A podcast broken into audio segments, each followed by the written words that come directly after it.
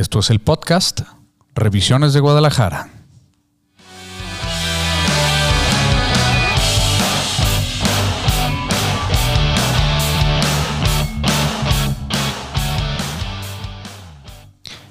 ¿Qué tal amigos? ¿Cómo están? Yo soy Javier Iturbide. Bienvenidos al podcast de Revisiones de Guadalajara. Hoy está conmigo mi socio, amigo, colega, Santos. ¿Cómo estás? A todo dar, cabrito, ¿y tú? Sebastián Santos Coy. No sabe nada de arquitectura, pero todos vamos a hablar aquí. Eh, hoy, eh, bueno, es el, primer capítulo. Eh, vamos a hablar de un tema bien interesante que es relevante para Guadalajara. como es el estilo de revisiones, vamos a dejar de lado la fama, los edificios emblemáticos y vamos a concentrarnos en lo que casi nadie ve, en lo que está oculto, en el misterio, en el secreto de la ciudad. Hoy vamos a hablar del maestro Porfirio Villalpando. Eh, Porfirio Villalpando es un personaje oscuro en, la historia de la ciudad que eh, vivió profesionalmente en Guadalajara en la década de los 20 y de los 30 sobre todo. No se sabe mucho de él, conocemos algo de su obra a través de lo que queda de ella. Eh, un tipo que era un alarife. Alarife es una palabra árabe cuyo significado exacto no lo recuerdo y no lo voy a decir para que no me juzguen, pero básicamente es un constructor, es un encargado de obra, es como si fuera un maestro de obra el día de hoy. Entonces, eh, interesante que en, en la construcción de las ciudades, la gran parte, la grandísima parte de la obra construida de, los, de las ciudades ha sido construida por arquitectos anónimos. Claro. Es decir, los grandes arquitectos, Luis Barragán, Alfredo Navarro Branca, Rafael Ursúa, Ignacio Díaz Morales, los grandes arquitectos tapatíos, eh, Juan Palomar, de la Peña. Construyeron una fracción tan mínima que en porcentaje constituye cerca de cero. Y hubo otros como el arquitecto Villalpando que fueron eh, eh, grandes eh, arquitectos al igual y, quizá con más obra que estos que mencioné, pero que permanecen muy oscuros. ¿A qué crees que se deba eso, estimado Santos? No, yo creo que hay un poco reconocimiento de, del artista jalisciense, ¿no? Este. Pero pues platícanos un poquito más, porque digo, cuando me, platicaste un poquito del tema y, de lo que vamos a platicar, me encantó, ¿no? O sea, todo lo. Deja tú el, arquitecto, el, tema ecléctico, el estilo ecléctico en, la ciudad y en, y en la Ciudad de México pues está muy chingón y, cómo, cómo llegaron a ese tipo de arquitectura, ¿no? Sí, resulta que Porfirio Villalpando era un arquitecto que, lejos de, de ser un pionero en los movimientos estéticos, eh, era alguien que se dedicaba a cumplir las fantasías aspiracionales de una Guadalajara de clase media de los años 20 y 30. Construyó principalmente en los barrios de Santa Tere, de Analco, de Mexicalcingo, y todavía tenemos algunas de, sus obras eh, vigentes, en pie, muchas de ellas anónimas. No era un arquitecto que fuera requerido por las altas esferas de la sociedad tapatía, por las burguesías, como les llaman algunos, era un arquitecto que se dedicaba precisamente a eso, a cumplir las fantasías eclécticas de, un sector de la sociedad. Eh, y, en qué se caracteriza la obra de, Villalpando? Eh, bueno, pues eh, a través de su carrera en los, en los 20 y los 30, como lo dijimos, tuvo, mucho, tuvo mucho éxito entre aquellas familias que querían imitar un poquito los estilos burgueses de, la arquitectura francesada que se daba entre las familias de clase alta, que eh, al, cambio de siglo entre el 19 y el 20 construyeron principalmente en las nuevas colonias. Nuevas colonias que, que se dieron, como lo fue la colonia americana, la francesa, la reforma, y que a través de, de proyectos de las famosos chalets o villas, eh, tomaban elementos eclécticos de la arquitectura francesa eh, con elementos decorativos, cariátides, mascarones, columnas según los órdenes clásicos, portones, laureles, etc. Villalpando se dedicó a atender las necesidades de esta sociedad de clase media que no le alcanzaba para comprar un terreno en la colonia West End o en, en la americana, que tenga su terreno o su predio o su casa incluso regional, de estilo muy regional en, las zonas más pegadas al centro, pero quería de alguna manera imitar estos estilos.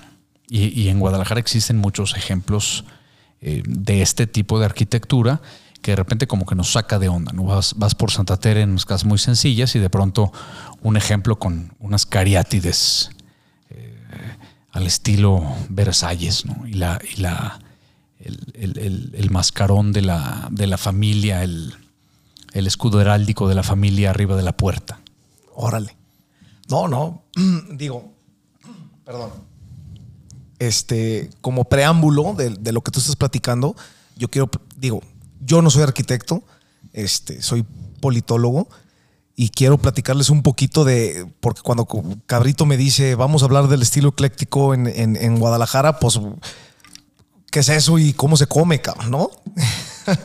Entonces, digo, el estilo ecléctico en la arquitectura o el eclecticismo consiste en mezclar varios elementos de distintos estilos en un mismo espacio, considerando formas, colores y diseños para lograr un todo unitario, armónico. Entonces, en base a esto me pongo a investigar un poquito de, lo que vamos a platicar el día de hoy y, me doy cuenta que a nivel internacional el estilo ecléctico viene mucho al diseño de interiores, cabrito. Cómo pongo un, mueble, cómo pongo un librero de cierto estilo al lado de una pintura de otro estilo y, cómo respeto una, un mismo una paleta de colores para darle. Haces un conjunto de diferentes estilos. Correcto, haces un conjunto.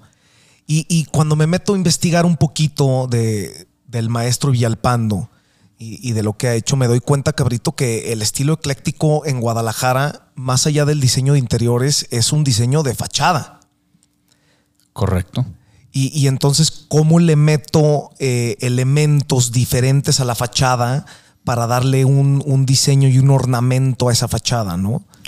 Sí, eh, eh, resulta que, por ejemplo, hablando específicamente de, la obra del maestro Villalpando, para mí uno de los, si no es que la más significativa obra de él, son los famosísimos baños Venecia, que los baños Venecia en Mezquitán, en, la calle de Mezquitán, esquina con Angulo, frente al Jardín Botánico, bueno, no frente al eh, jardín, botánico, pero muy cerca, es, es, un estilo que digamos que envuelve todo su, todo su eclecticismo en un solo edificio. Construido ya en 1929, 20 años más tarde de que se dejó de utilizar el estilo afrancesado. Es decir, iba, iba trazado en la época. Claro, digo, perdón por interrumpirte, cabrito, pero eh, este se le llamó como un estilo arquitectónico del porfiriato, ¿no? Entonces, arranca la corriente un poquito en México en, en, 1880, más o menos, y, termina en 1910. Y, aquí en Jalisco tenemos, por ejemplo, Villalpando y otros actores que, lo vemos un poquito después, ¿no? Es correcto, así es. Eh, seguíamos construyendo al estilo, al llamado estilo porfiriato, 20 años después de Porfirio Díaz. Y eso fue porque obviamente la, gente, en, la psiquis de la gente, de, de que, que atendía con el maestro para que le encargaba sus obras, pues ese era el estilo elegante, entre comillas. La imitación de la clase alta. Los baños Venecia eh, funcionaron desde, te, digo, ya construidos en este estilo que ya para entonces era, era hasta un poquito cursi. Sí. Porque recordemos que en el 29 Barragán ya estaba construyendo la Casa González Luna en, en, la, calle, en la calle Guadalupe 1. Claro. Ya estábamos transit ya, ya, ya estaba entrada la escuela tapatía. Ya estaban otros estilos. El Art Deco ya estaba, ya estaba funcionando en el resto del mundo. Y acá eh, seguíamos haciendo eh, estos estilos eclécticos. Entonces. Ahora, cabrito, perdón, pero ¿quién, quién en ese entonces, quién hacía el, quién pedía la arquitectura Art Deco y quién, y quién pedía esta arquitectura ecléctica? Pues lo que pasa es que la, gente que, estaba atendiendo a un mercado aspiracional eh, pedía esta arquitectura que reflejaba, en la psiquis de la gente reflejaba elegancia, reflejaba dinero, el, decir, el ser pudiente. Eh, y eh, tú, puedes hacer una comparación contemporánea con Puerta Hierro, por ejemplo. Órale.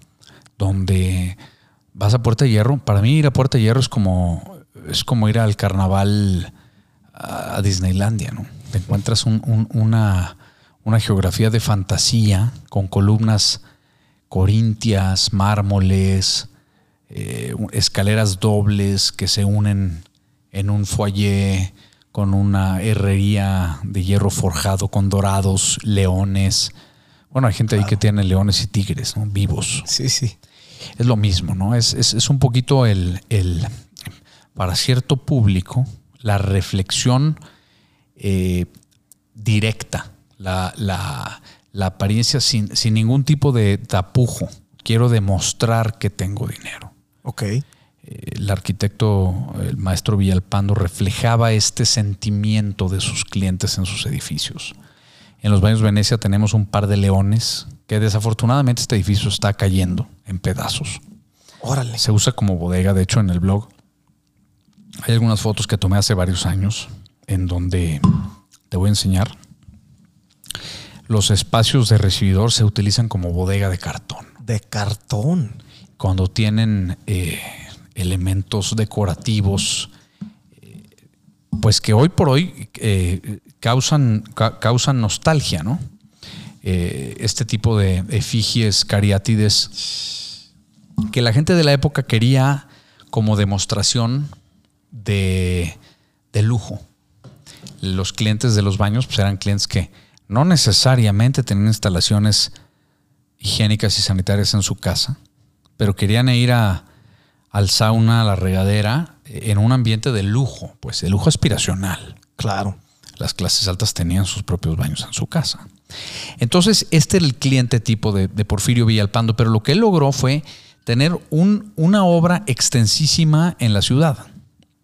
O sea, existen muchos, muchos ejemplos. Uno de los que más me gusta es una casa que sobrevive en la calle de Ángela Peralta, número 27 entre el Paseo de los Piso y Pedro Moreno, en pleno centro, a una cuadra y media del, Teatro de Gollado.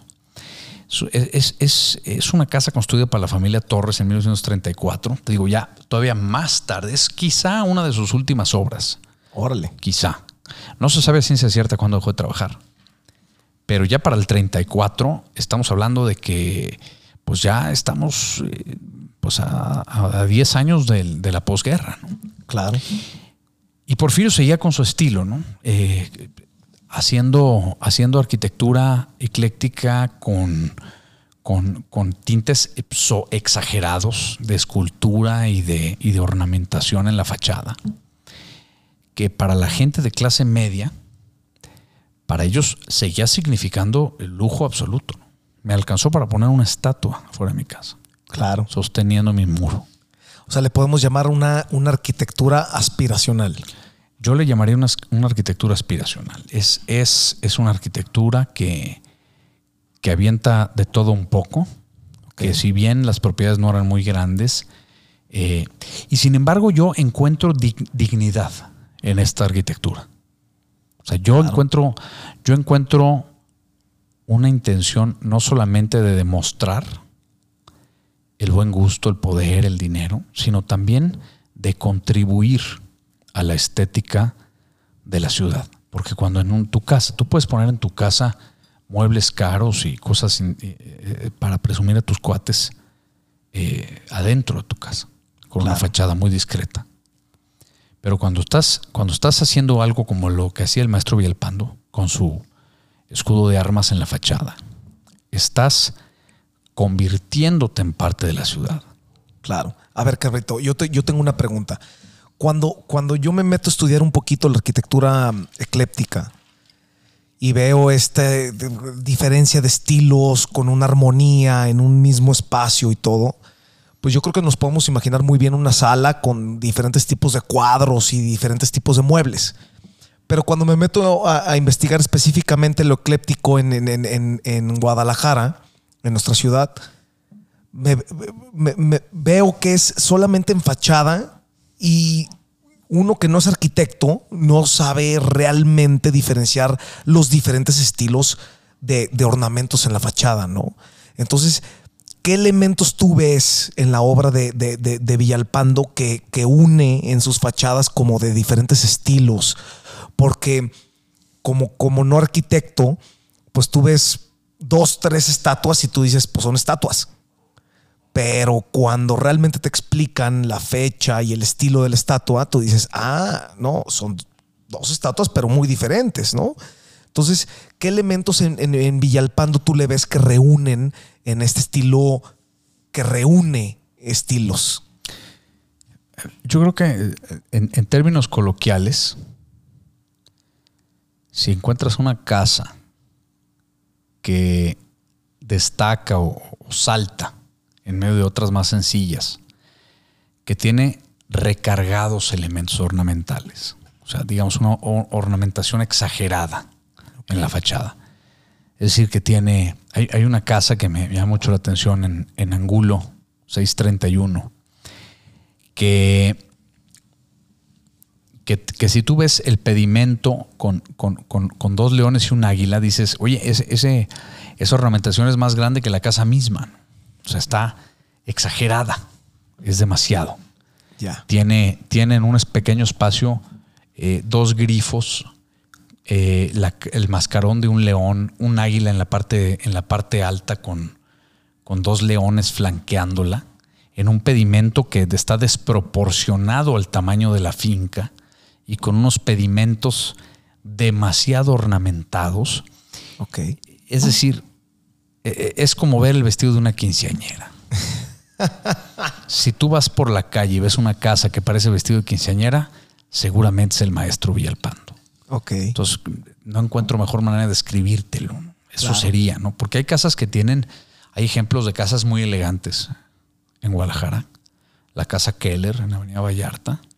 Eh, eh, hay otra casa en Hidalgo, eh, donde era la funeraria del toro muchos años y ahorita está, eh, está abandonada. Por ahí mi buen amigo, colega Beto Thatcher, tiene un proyecto ahí que le encargaron y la pandemia lo frenó. No sé si para bien o para mal, Ok. eh, porque iba a- iban a hacer ahí un edificio en la parte de atrás de la casa. Pero esas son, son casas que tienen estilos parecidos, pero no se ven exagerados. Es decir, está proporcional. En el caso de Villalpando, vamos, vamos, como que dijo, "Mé- métele todo, ¿no? Métele todo a la fachada porque para que los vecinos sepan quién vive aquí. ¿no? Órale.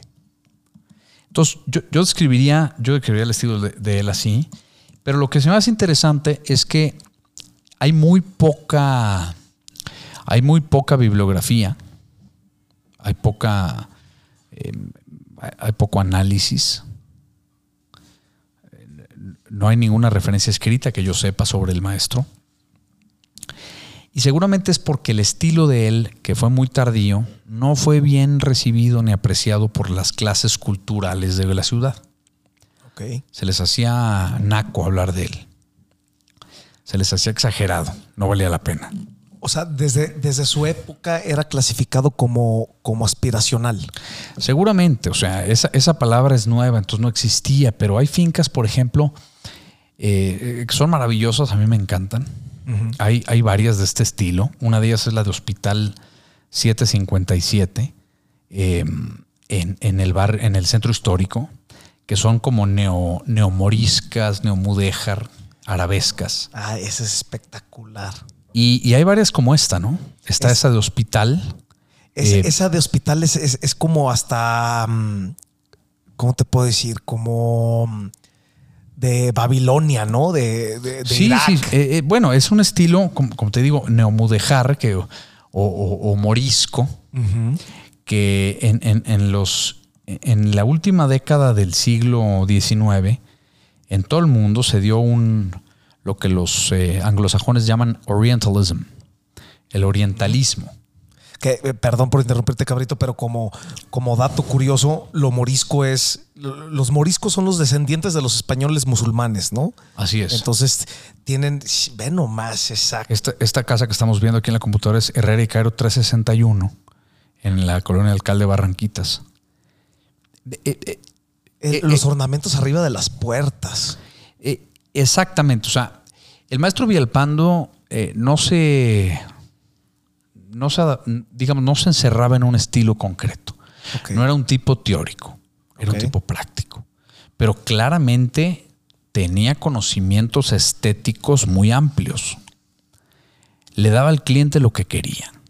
Si el cliente quería unas esculturas eh, estilo bellas artes, exageradas e impresionantes y musculosas, eso le daba. Ok.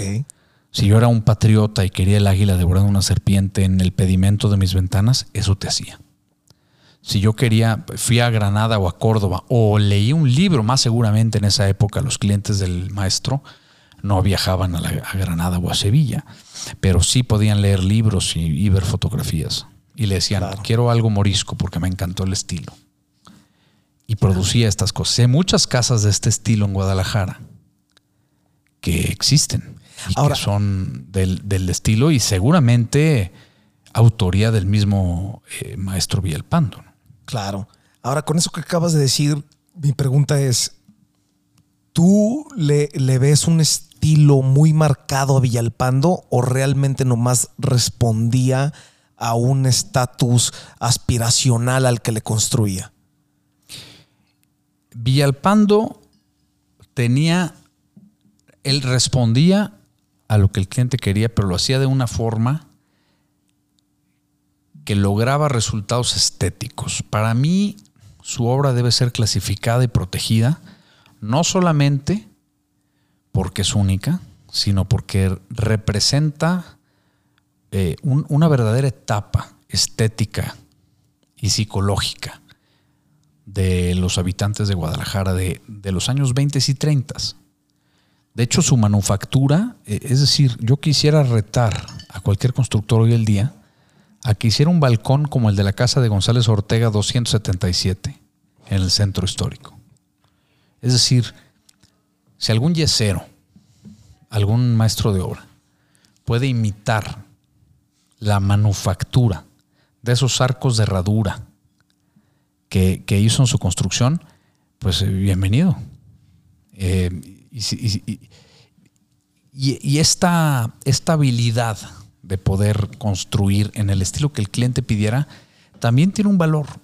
Y tiene un valor porque nos habla mucho de la idiosincrasia, de lo que estaba sucediendo en Guadalajara en esa época. Ok. Digo, como, como anuncio comercial, a todos los que nos están escuchando, métanse al blog de Revisiones Guadalajara, vean las imágenes de las casas que está diciendo Javier, porque se van a no solamente imaginarse, van a ver realmente lo que, lo que está hablando ahorita Javier y, del ornamento en las fachadas, ¿no? Así es. Eh, hay, hay un, hay un tema que, que me encanta eh, mencionar. Resulta que me, me tocó estudiar arquitectura en una época donde eh, realmente el- la teoría de la arquitectura iba más allá del ornamento. Nunca, con excepción de una clase de un maestro que le mando muchos saludos, Modesto Aceves, y cuyo hermano también es un campeón de la conservación, una de las personas que más saben de arquitectura eh, en Guadalajara, Toño Aceves también. Ojalá algún día acepten estar aquí noso- con nosotros, eh, sería muy nutritivo. Claro. Eh, es la única clase que yo recuerdo en los cinco años de carrera que habló de la historia de la arquitectura. Órale. todos los arquitectos, por más que yo admire muchos amigos arquitectos que ojalá estén escuchando aquí, si es que tienen tiempo y no tienen flojera, eh, no, no hay un conocimiento de la historia. Y la arquitectura siempre ha respondido a las pulsaciones psicológicas, culturales, climáticas, idiosincráticas y geográficas del hombre. Claro. Solo en los últimos 50 años ha respondido al ego. Totalmente. Así que eh, en este caso creo que lo que refleja Porfirio Villalpando y lo que nos transmite y lo que nos deja como legado es esa, es esa pulsación, es ese, ese latido del corazón de esas personas del, del, grueso de Guadalajara que con los 3, 4 pesos que conseguían adicionales lo que querían era transmitir su psicología y plasmarla en la fachada y él estaba listo para darles exactamente lo que esas personas querían. Qué chingón. Qué chingón, ¿no? O sea, qué chingón un, arquitecto que realmente eh, entienda el, alcance socioeconómico, ¿no? Porque lo voy a hablar de esa forma. O sea, porque tiene que haber desde un punto tu, tu psyche, tu, tu psicología aspiracional y, de, de, otro lado lo que está sucediendo en el resto del mundo y, cómo puedes hacer sentir al cliente ahí, ¿no? A ver, cabrito, yo, yo, yo tengo una pregunta. Si, si esta arquitectura ecléctica viene de una herencia del porfiriato, ¿quiénes, quiénes son los, los, los actores fundamentales, los, los referentes en esto, porque ya nos, ya nos platicaste de Porfirio Villalpando un poquito, que obviamente hay que indagar un poquito más este, de, lo que él ha hecho, pero ¿quiénes son estos actores importantes en México? La época del porfiriato tuvo un... Eh, Guadalajara tuvo un crecimiento eh, exponencial. Eh, la estación de ferrocarril en Guadalajara se inauguró en 1888. Me acuerdo porque es el año cuando nació mi bisabuelo. Órale. Emiliano Robles León, que fue quien le encargó la primera obra a Luis Barragán, pero eso es tema de otro capítulo. interesante. Eh, entonces, a partir de ese año, Guadalajara empezó a ser una ciudad, digamos, de relevancia. El ferrocarril llegó, había conexiones eh, a, México, empezó a tomar un poquito más de relevancia comercial, estratégica. Guadalajara nunca fue una ciudad eh, durante las épocas del virreinato eh, importante, ¿no? Sí, sí es verdad que, que hubo movimientos importantes antes de esa época. Eh, aquí en Guadalajara, Hidalgo abolió la esclavitud en México y hubo ciertas eh, movimientos independentistas relevantes, pero realmente no era una ciudad que jugara un papel tan importante como lo jugaron otras ciudades que hoy son menos importantes que Guadalajara, como Zacatecas, San Miguel de Allende, Querétaro y otras. O sea, podremos decir Puebla. Que, la importancia y el crecimiento de Guadalajara fue después de otras, de otras ciudades. Sí, sí, Guadalajara, Guadalajara eh, empezó a cobrar relevancia verdaderamente en el siglo XX. Órale. Entonces, eh, eh, eh, en, ese, en esa época de transición y de crecimiento comercial, se dieron arquitectos, fue cuando Guadalajara empezó a ponerse en el panorama realmente. Primer arquitecto importante de la ciudad, diría yo. bueno, no el primero, del grupo de los primeros. Fue quizá, fueron un grupo, ¿no? en primer lugar está Arnulfo Villaseñor. Ok. Eh, Alfredo Navarro Branca. Está obviamente la gente que estuvo en esa época del porfiriato construyendo para las clases altas. Guillermo de Alba.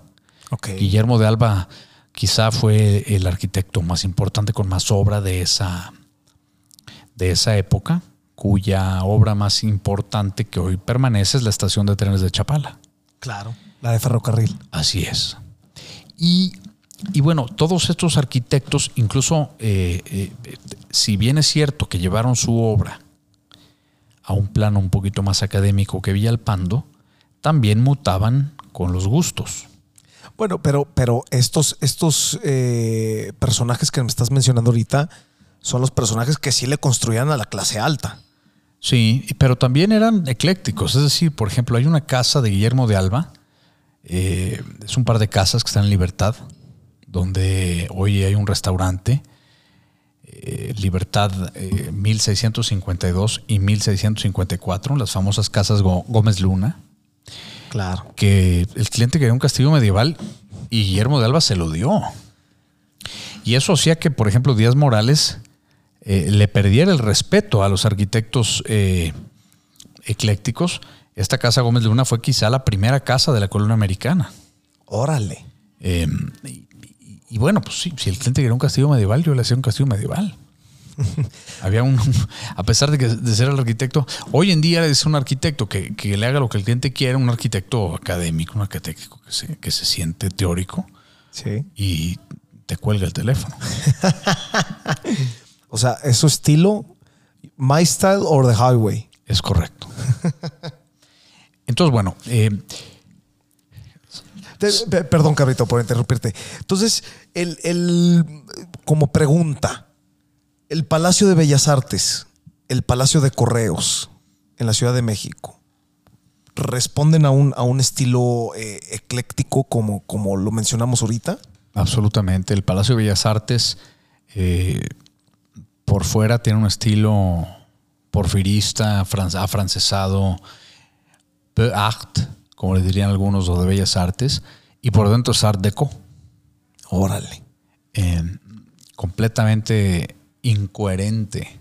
la fachada al, interior. Sí, hay un edificio ecléctico en México de FSS. Y el Palacio de Correos, bueno, pues el Palacio de Correos eh, responde a un estilo ecléctico con eh, tintes de gótico veneciano, con sus eh, arcos de punta. Ya. Y, y, por dentro responde a una arquitectura industrial con sus escaleras de hierro forjado. Muy al estilo del Crystal Palace de 1851 de Londres. Entonces es maravilloso. Claro. hoy en día nos falta. No. lamentablemente eh, llega la época moderna, el estilo internacional, donde hubo grandes exponentes muy académicos, con mucha teoría, pero es, fue tan contagioso, fue como el COVID. Se le pegó a todos, pero la mayoría no lo sabían hacer. Y hoy encontramos cada cosa en la ciudad que, que alguien nos libre del modernismo malo. Sí. Y hoy por hoy siguen anunciando casa moderna. Yo casi quiero demandar a esas personas. Correcto. Entonces, bueno, pues eh, eh, para, para, para concluir de Villalpando, ¿te parece si hacemos un resumen? Claro. Si yo te dijera Porfirio Villalpando, ¿cómo lo definirías? Pues yo, mira, desde la, desde la ignorancia, yo pondría como dos conceptos que sí puedo ver en la arquitectura, tú me corregirás. Número uno, nichos con figuras religiosas en, la fachada y ornamentos cargada de diseños regionales, que son como, como dos elementos diferentes, ¿no? Algo lo regional, tapatío, este, jalisciense y, otra cosa, las figuras religiosas. Yo veo en, sus fachadas que de repente encuentras un, ángel este, al lado de, una figura jalisciense, de un. O, ese ángel diseñado de una forma regional. Y entonces digo, ah, bueno, pues es una arquitectura ecléctica, ¿no? Este, y definitivamente lo que tú dices, pues que corresponde a un, a un sentimiento aspiracional de que la mayoría de su obra fue enfocada a la clase económica popular y media. Y, y, es lo que, pero como de antes, o sea, 20 años después la gente le pedía esos ornamentos y esas cosas. Y, y, este, y pues sí, era una arquitectura muy aspiracional porque era esa clase media y, popular que estaba pidiendo lo que veía combinado en estas colonias de, adineradas de Guadalajara, ¿no? Es lo que te iba a decir. El, el, arquitecto Villalpando respondía a lo que su cliente le pedía. Si, si te parece que su obra tiene temas religiosos, es porque eso es lo que la gente estaba pidiendo. Ok. La Virgen de Guadalupe en el pedimento, la figura del ángel en, las cornisas, el pedimento con una paloma. Con, e, e, es decir, e, era un tipo que respondía al mercado que tenía enfrente.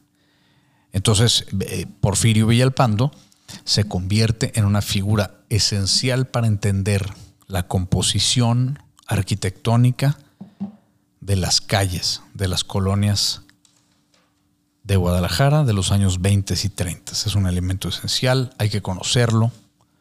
Las universidades que enseñan arquitectura en Guadalajara lo tienen que enseñar. Claro. Pero para enseñarlo tienen que conocer. Claro. Y hoy en día los maestros de arquitectura en las universidades me parece que no conocen prácticamente nada. O sea que tienen que aprender todo. A veces enseñan con los alumnos. Pues yo creo que ellos aprenden más de lo que enseñan. Claro. Pero sería conversación de otra ocasión. Les agradezco el tiempo de escucharnos. Santos, ¿algo último? No, creo que no, cabrito. Digo, hemos hablado bastante. Este. Digo, como un dato más, hay que visitar el templo expiatorio, que también es una obra ecléctica de, Guadalajara y lo tenemos aquí como monumento. Vayan a visitarlo. Escríbanos en el blog de Revisiones Guadalajara qué opinan del templo expiatorio y, qué elementos encuentran y, qué etapas, qué épocas de, la arquitectura encuentran ahí en, esa, en ese edificio. ¿no? Neogótico. Y para para cachetada con guante blanco lo terminó Dios Morales. Modernista por excelencia. Ahora, te pregunto, ¿será tema del siguiente podcast? Eh, yo creo que sí. Eh, escuchen el siguiente podcast que vamos a hablar de Díaz Morales. Buenísimo. Eh, Buena introducción. Sí, pues muchas gracias. Les agradezco mucho.